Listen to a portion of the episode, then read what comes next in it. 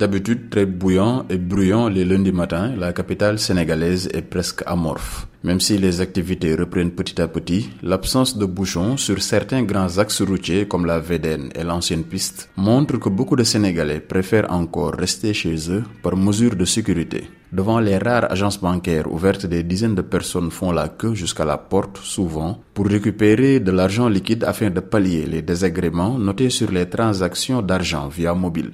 Des désagréments dus à la coupure d'Internet par l'État, une mesure dont se plaignent beaucoup de Sénégalais. Pour eux, cela impacte négativement des personnes qui n'ont rien à voir avec les violences notées. Côté sécurité, un calme précaire règne dans la capitale et le dispositif des forces de l'ordre, même s'il paraît allégé à certains endroits, reste omniprésent sur les axes stratégiques. Seydina Bagay pour VOA Afrique, Dakar.